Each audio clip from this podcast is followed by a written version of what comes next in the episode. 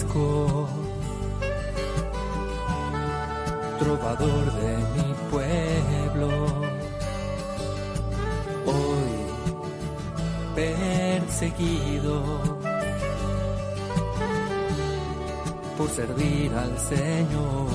Comienza Francisco y Clara, Camino de Misericordia, un programa dirigido por Fray Juan José Rodríguez. A la dama para poder estar más cerca de Dios. Yo, Clara, Un saludo de paz y bien hermanos. Estamos en el capítulo 8 de la primera regla de San Francisco, aquella regla que los hermanos debemos vivir. Y nos habla precisamente del tema central en la vida sanfranciscana. Los hermanos no deben recibir dinero porque los hermanos deben estar entregados al Señor sin propio. En el proceso de canonización de Santa Clara, la tercera testigo nos sigue hablando de milagros que ya conocemos, pero el lujo de detalles de estos y las perspectivas nos ayudan a ampliar nuestros conocimientos y nuestros deseos de vivir el espíritu franciscano. Recurramos a la palabra del Señor, que ella sea el motivo y la invitación para vivir el Evangelio al estilo franciscano.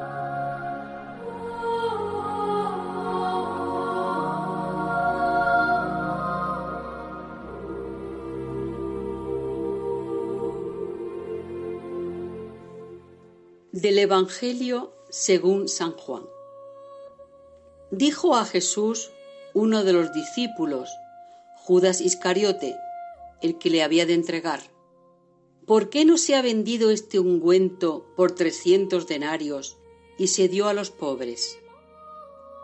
Pero dijo esto no por el cuidado que él tenía de los pobres, sino porque era ladrón y tenía la bolsa con todo lo que se echaba en ella.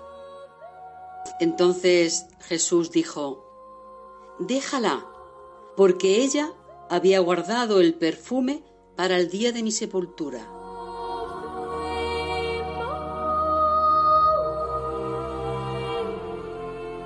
La perspectiva franciscana de la pobreza, del sin propio como así nos gusta llamarlo, es ponerse delante del Señor como el mismo Jesucristo se pone delante de Dios Padre. Ante la apropiación, ante el guardarse de la malicia, de la avaricia, Francisco nos invita a desnudarnos y a vaciarnos para ponernos delante del Evangelio y que sea el Señor Jesucristo quien diga cómo vivir la vida cristiana. Escuchemos del relato del octavo capítulo de la primera regla de San Francisco. Los hermanos no reciban dinero.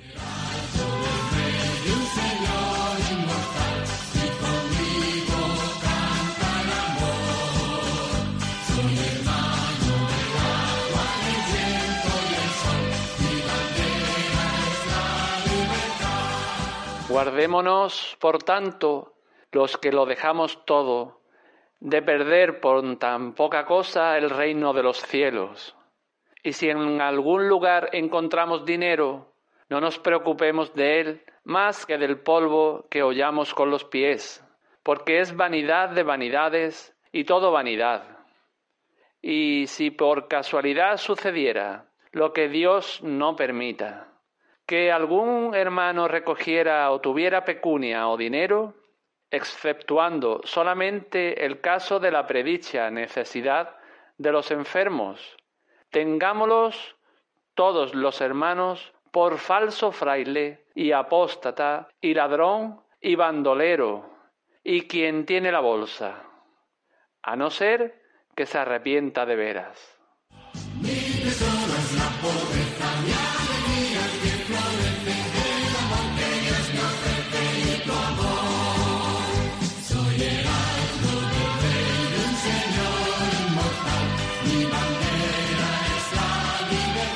En la primera parte del capítulo recurríamos al Evangelio de San Lucas, donde el Señor invitaba a sus discípulos a que no pusieran su corazón en los bienes, sino que realmente siendo pobres siguieran al que fue pobre.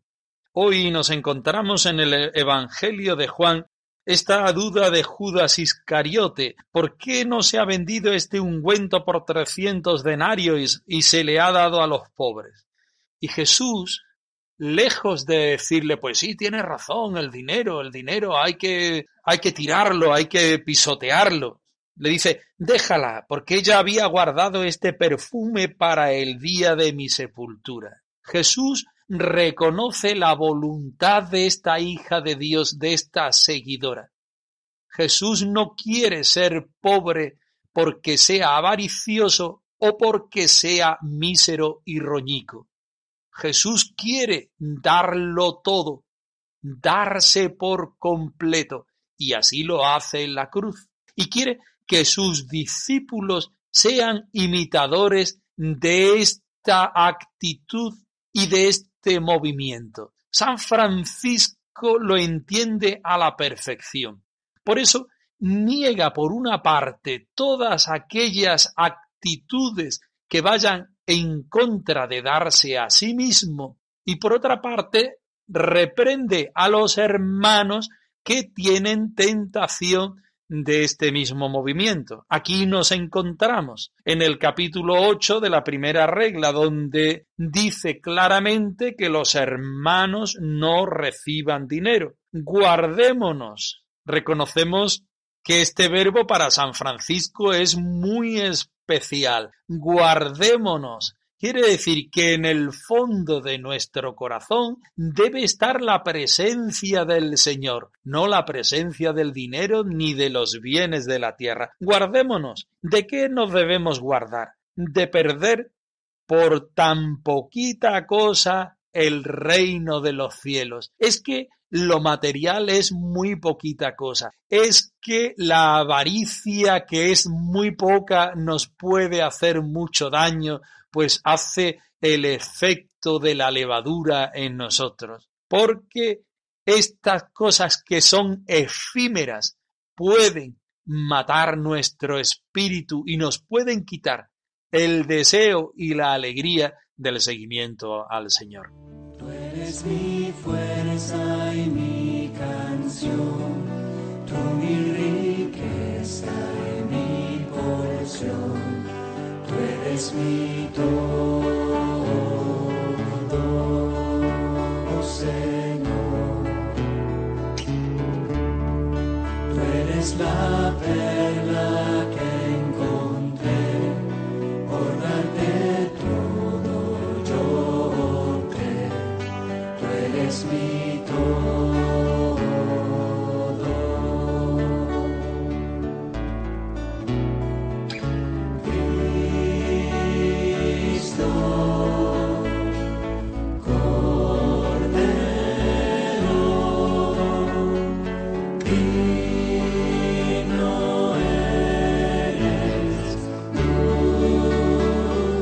Pero además de guardarnos de los efectos negativos de la pecunia del dinero porque nos quita el reino de Dios, el dinero también hace otros efectos contrarios para la vida del cristiano y para la vida del franciscano. En principio, frena, frena nuestro deseo de seguimiento al Señor y frena realmente, porque quien se asienta en los bienes materiales ya tiene su cabeza, su corazón y su vida en qué pensar, en qué guardar, en qué vivir, en qué afanarse. El dinero, por otra parte, ensucia, ensucia nuestra mente, nuestro cuerpo y nuestra vida. Y mucho más si ese dinero no es ganado con el sudor de la frente, sino es un dinero que es robado o encontrado de formas eh, no buenas. Por último, el dinero redirige hacia otros lugares distintos donde nos invita a ir el Evangelio. Redirige nuestra voluntad, no a mirar hacia arriba y hacia los hermanos. Mm, redirige nuestros deseos, nuestro deseo de anonadamiento como el Señor y nuestro deseo de encuentro con la necesidad del hermano. Y por último, redirige el seguimiento pobre, humilde, hacia el Señor. Por eso San Francisco dice en el versículo 5, guardémonos, por lo tanto, los que hemos dejado todo de perder por tan poquita cosa el reino de los cielos. Y si en algún lugar encontráramos dinero, no les demos más importancia que el polvo que pisamos, porque vanidad de vanidades y todo es vanidad. Y si acaso Ojalá que no sucediera nunca, nos dice San Francisco, ocurriera que algún hermano recoge o tiene pecunia o dinero, exceptuada por supuesto la del caso de los enfermos, tengámoslo todos los hermanos por falso hermano y apóstata, ladrón y bandido, y como a quien tiene bolsa, a no ser que se arrepienta de veras. San Francisco sabe que la tentación del dinero nos lleva a la tentación del querer ser, del querer aparentar, del vivir una vida distinta a la vida menor encubierta. Y sabe que esto se puede dar no en los hermanos, sino en la fraternidad también. Así que tenemos que estar ojo a visor siempre, porque es una tentación constante. Ojalá no suceda, pero si sucede, ojo que debemos salvar a este hermano, ojo que debemos guardarnos de esta tentación también nosotros. Por un camino difícil,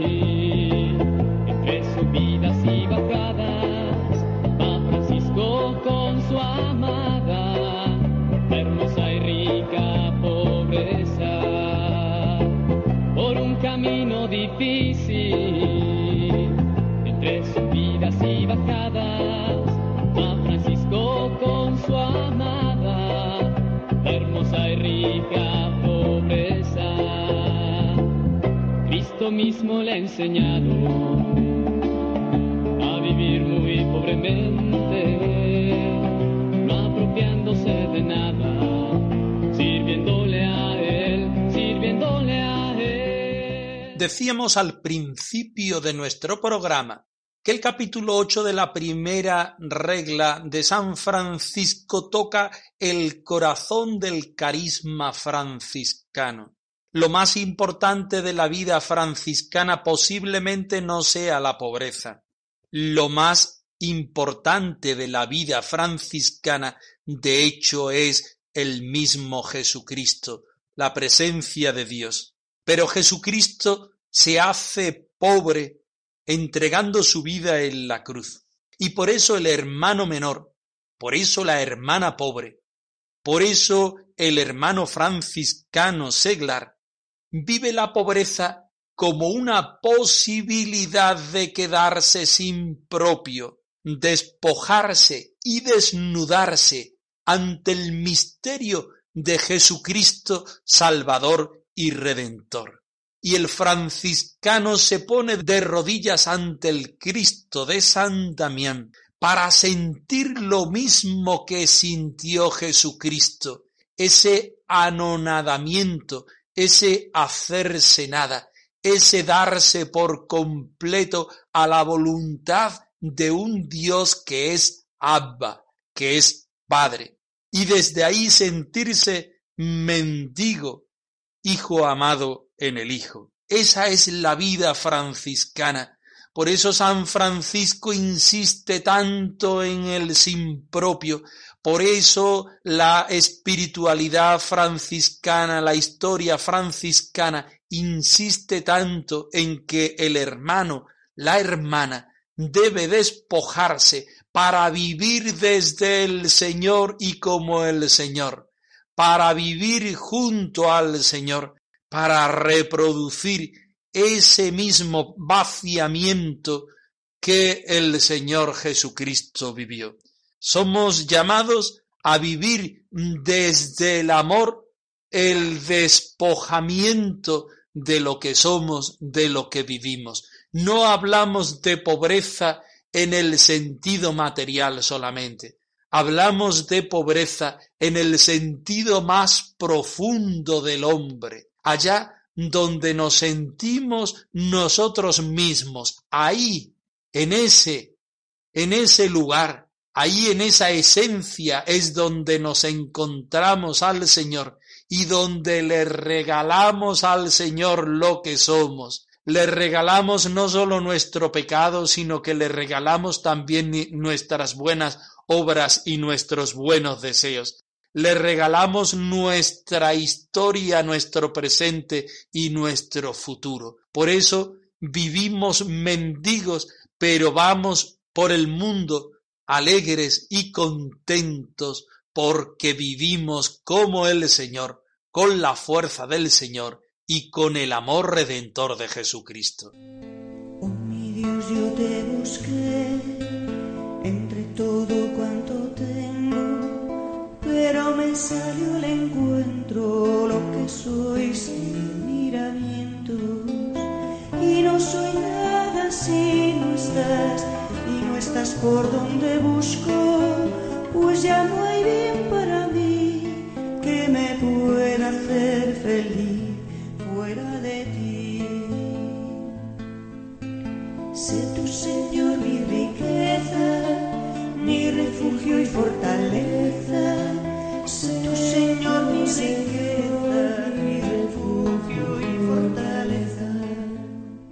Seguimos adelante con el relato de la tercera testigo del proceso de canonización de Santa Clara. Hoy nos cuenta Sor Felipa cómo Santa Clara curó de la fiebre a un niño. Este milagro lo hemos visto en las testigos anteriores. Pero Sor Felipa da una visión complementaria a sus hermanas. Escuchemos el texto. Quien quiera ser grande, quien quiera ser el primero, sea el esclavo de todos, sea el más pequeño. Dijo también la antedicha testigo que un niño, hijo de Meser Juan de Maese Juan, procurador de las hermanas, que padecía de fiebre gravemente, fue llevado a la dicha madre Santa Clara, y una vez que ésta hubo trazado sobre él la señal de la cruz quedó sano. Preguntada sobre cómo lo sabía, respondió porque estuvo presente cuando llegó el niño y cuando la Santa Madre lo tocó y le hizo la señal de la cruz. Preguntada si el niño tenía entonces fiebre y si lo vio después curado, contestó que parecía, y así se decía, que entonces tenía fiebre, y que después ya no lo vio más, pues el niño salió entonces del monasterio, pero su padre les dijo que había sido curado repentinamente. Servido, que he venido a servir y a dar mi vida por todos, para que todos puedan vivir en plenitud.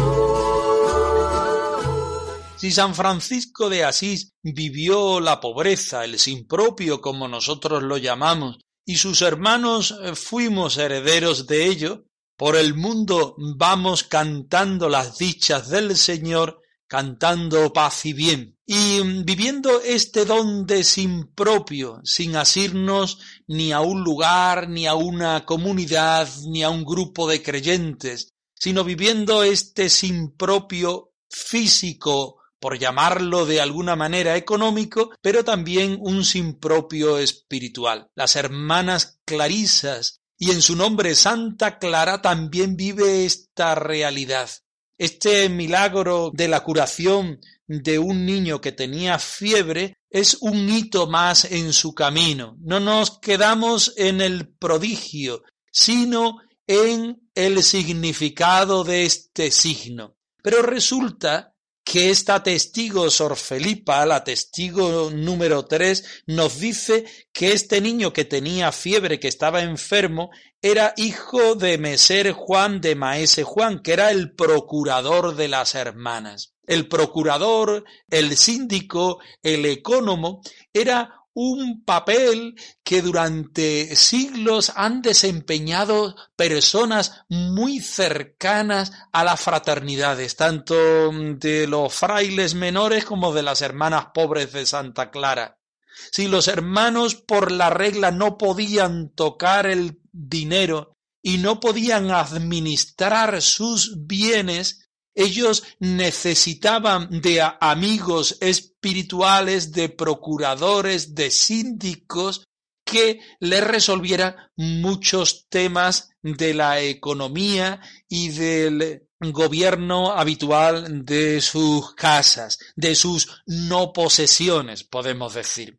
Si Juan Maese Juan era procurador del convento de San Damián, quiere decir que conocía los entresijos no solo espirituales, sino también económicos del convento y sabía cómo vivían las hermanas y desde qué punto y desde qué perspectiva se encontraban y servían las hermanas. Y Maese Juan tenía una dificultad porque en su casa lo más valioso de su casa, podríamos reforzar esta expresión, lo más valioso de su economía familiar, que era su hijo, estaba mal, tenía fiebre. Y este señor tan cercano a las hermanas, particularmente a la Madre Santa Clara, quiere ponerse y entrar en el mismo círculo, en el mismo quehacer que las hermanas, meterse en el Señor, recibir la bendición del Señor. Y esto al estilo franciscano, es decir, hecho desde la fraternidad. Preguntada sobre cómo sabía todo el tema este Sor Felipa de que el niño estaba enfermo, de que el señor Juan lo había llevado al monasterio de San Damián y que la madre Santa Clara había dado su bendición y el niño se había curado, dice Sor Felipa, porque estuvo presente cuando llegó el niño y cuando la Santa Madre lo tocó y le hizo la señal de la cruz. El niño se fue y no lo vieron más. Su padre era el que daba explicación del milagro que había obrado el Señor sobre él de mano de Santa Clara. Esto nos habla de las relaciones de las hermanas con las personas del mundo, entre muchas comillas eso del mundo, porque las hermanas físicamente se retiran para encontrarse espiritualmente con los demás.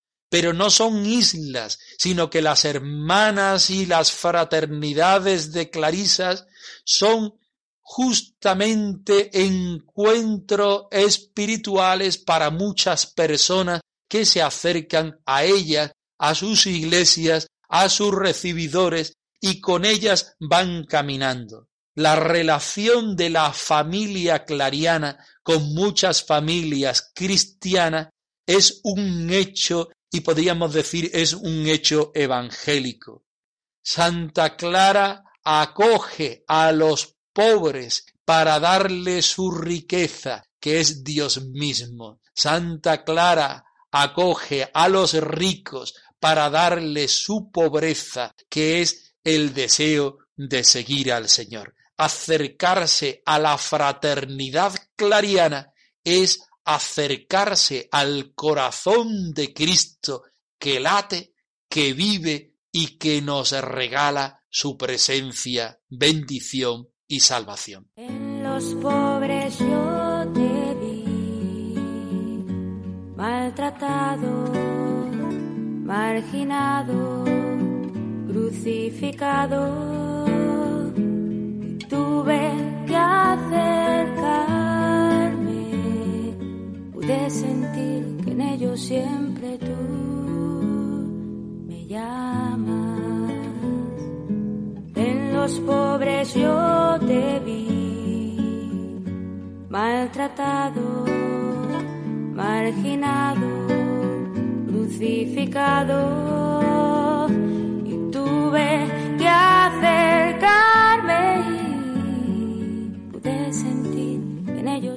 Nos despedimos no sin antes ofreceros la bendición del Señor resucitado al más puro estilo franciscano. Que el Señor os regale la paz y el bien.